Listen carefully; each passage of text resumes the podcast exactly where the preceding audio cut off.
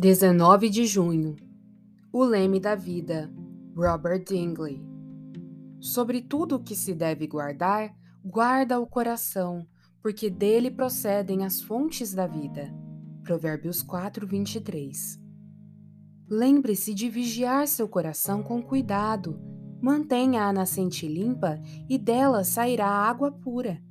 Não permita que a principal fortaleza seja atingida e as fortificações exteriores serão recuperadas.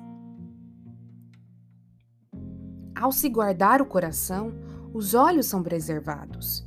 Guarda o coração, o guarda acima de tudo, porque dele procedem as fontes da vida. Os teus olhos olhem direito e as tuas pálpebras diretamente diante de ti. Provérbios 4, 23 e 25 e repetindo: Dá-me, filho meu, o teu coração, e os teus olhos se agradem dos meus caminhos. Capítulo 23, verso 26. Június e Tremélios, tradutores do Antigo Testamento em hebraico para o latim, expõem esse texto de Provérbios desta maneira: Desvia meus olhos, ou seja, desvia meus pensamentos e preocupações da vaidade.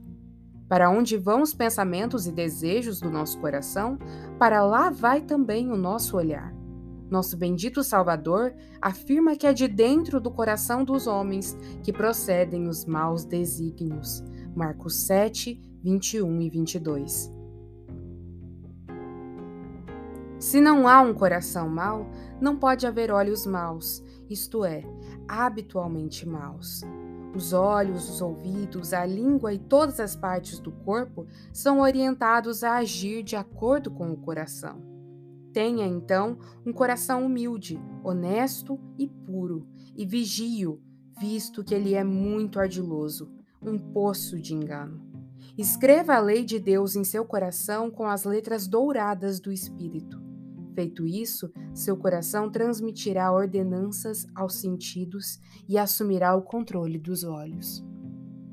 Que o nosso coração, a fonte das fontes, possa estar no Senhor e que para isso nós possamos estar constantemente vigilantes. Dessa maneira, todo o nosso ser, os nossos olhos, todos os nossos sentidos seguirão o mesmo caminho.